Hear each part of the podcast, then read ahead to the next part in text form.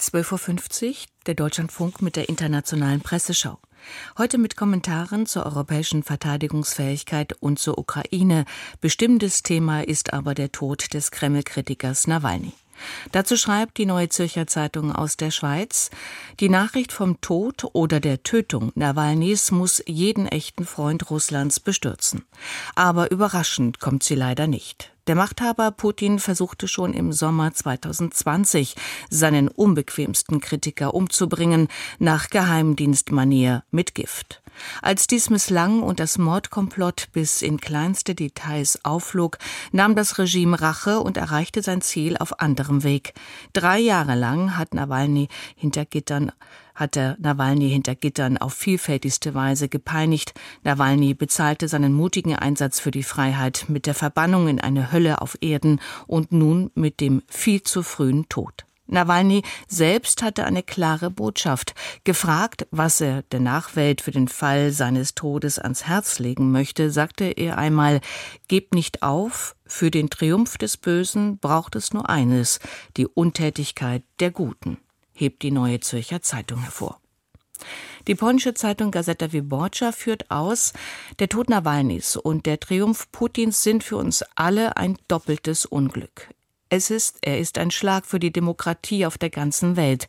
Nawalny war ein Symbol dafür, dass ein anderes demokratisches und ehrliches Russland möglich ist. Und Putin hat sein Ziel nun erreicht. Wieder einmal hat er sich als Profikiller erwiesen. Es ist beängstigend, darüber nachzudenken, wie weit Putin gehen könnte.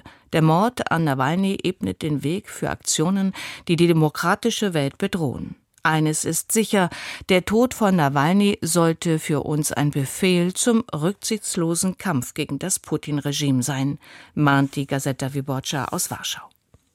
Für Russland ist es tragisch, dass das Regime des 71-jährigen Putin den 47-jährigen Nawalny überlebt, heißt es in der österreichischen Zeitung Die Presse. Putins Herrschaft ist an einem Punkt angelangt, an dem es keine Gegenstimmen mehr geben darf, selbst wenn sie hinter Kerkermauern erklingen. Das Regime kann nur noch mit Härte reagieren, alles andere könnte als Schwäche ausgelegt werden. Ist mit dem Tod Nawalnys ein Kulminationspunkt der Verfolgung erreicht? Zu hoffen wäre es. Zu befürchten ist, dass noch andere Opfer folgen. Nawalny jedenfalls war schon zu Lebzeiten ein russischer Held. Er bleibt seiner Sache treu, treu bis in den Tod, bemerkt die Presse aus Wien.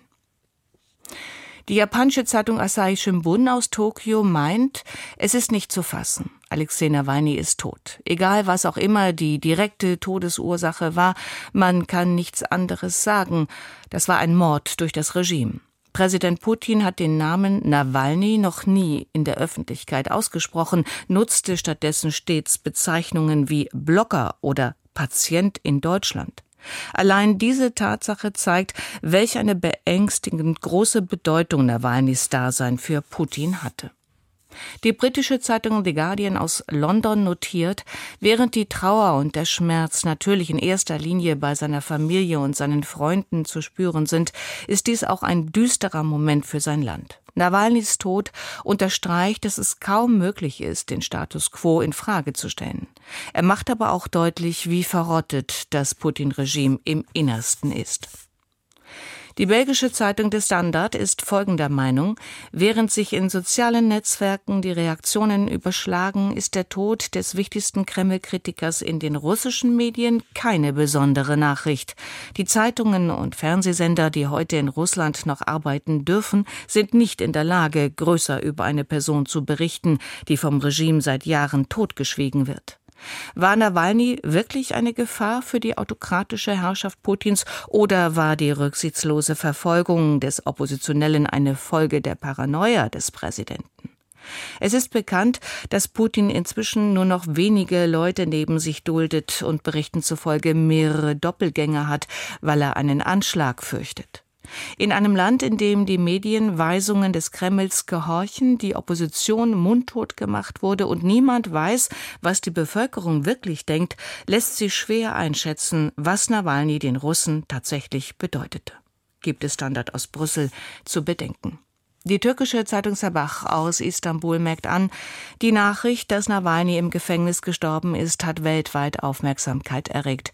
Für den Westen deutet alles auf Putin als Täter hin. Denn Nawalny war sein entschiedenster Gegner. Doch ist Putin, der es geschafft hat, sein Land stark zu machen und sich mit der Unterstützung der Bevölkerung an der Macht zu halten, so dumm, jemanden wie Nawalny umbringen zu lassen? Wenn Nawalny ermordet wurde, stammt der Täter höchstens aus einer Anti-Putin-Allianz. Die schwedische Zeitung Dagens Nyheter wirft ein, durch seinen Mut gewann Nawalny auch den Respekt und die Unterstützung einfacher Russen. Darum konnte Putin seine Kandidatur zu den Präsidentschaftswahlen 2018 nicht zulassen. Deshalb wurde seine Bewegung verboten und deshalb ist er jetzt tot. Nawalnys Tod sagt viel darüber aus, was Putin mit der russischen Demokratie und der Bevölkerung gemacht hat. Kurz nach Beginn des Ukraine-Krieges wurden die letzten unabhängigen Medien geschlossen und auf jeden Protest reagiert das Regime mit Repressionen. Wir können Putin nur als das verstehen, was er ist, als einen Mafiaboss und Diktator, dem es nur um seine eigene Macht geht. Der einzige Weg zu einem dauerhaften Frieden in Europa führt über eine allumfassende politische Veränderung in Russland. Es bleibt nur die Hoffnung, dass Nawalnys Tod kein Ende des Kampfes gegen die Diktatur bedeutet. Soweit Dagens Nöter aus Stockholm. Auch um einer Bedrohung durch Putins Russland standzuhalten, diskutiert die Europäische Union über eine atomare Bewaffnung. Die finnische Zeitung Al-Mulehti analysiert, es ist sinnlos und töricht, über europäische Atomwaffen nachzudenken. Viel wichtiger wäre es, dass die EU ihre eigene Produktion konventioneller Waffen hochfährt und mehr Munition herstellt, um eine Niederlage der Ukraine zu verhindern. Frankreich verfügt als einziges EU-Land über eigene Atomwaffen. Außerdem sind nukleare Sprengköpfe der USA in mehreren Ländern stationiert. Es war Katharina Barley, Vizepräsidentin des EU-Parlaments, die eigene EU-Atomwaffen ins Gespräch brachte. Aber die vernünftigste Haltung nimmt bislang Finnlands noch Präsident Niniströ ein. Er bezeichnete die Debatte als unnötig. Zudem könne man mit Atomwaffen allenfalls drohen, sie aber nicht wirklich benutzen. Das wissen sowohl Putin als auch Nordkoreas Diktator Kim Jong-un, ganz zu schweigen von allen anderen Atommächten, stellt Amulechti klar. Nun zur Ukraine. Ihre Armee musste zwar die seit Monaten umkämpfte Stadt Avdiivka im Osten des Landes aufgeben, verzeichnete aber auch militärische Erfolge, vor allem im Schwarzen Meer. Die norwegische Zeitung Dagbladet hält fest, früher hieß es, wer die Krim kontrolliere, habe auch die Kontrolle über das Schwarze Meer. Heute sehen wir, dass das nicht stimmt. Zwar hat Russland die Krim besetzt, aber die Ukraine hat der bei weitem stärkeren russischen Kriegsmarine schwere Niederlagen beschert. Erst vor wenigen Tagen meldete die Ukraine die Zerstörung eines großen russischen Ladungsschiffes unweit der Krim. Ursprünglich wollte Putin schnell die gesamte ukrainische Schwarzmeerküste einschließlich der Großstadt Odessa erobern. Aber nach einer ganzen Reihe gelungener gelungene Angriffe auf russische Schiffe haben die Ukrainer die Marine des Feindes zum Rückzug aus weiten Teilen des Schwarzen Meeres und weg von der Krim gezwungen. Das bedeutet nichts anderes, als dass sich die Ukraine einen relativ sicheren Korridor für Handelsschiffe erkämpft hat. Das war zum Ende der internationalen Presseschau. Dagbladet aus Oslo. Die Redaktion hatte Tobias Zien, Sprecherin war Bettina Schulmann.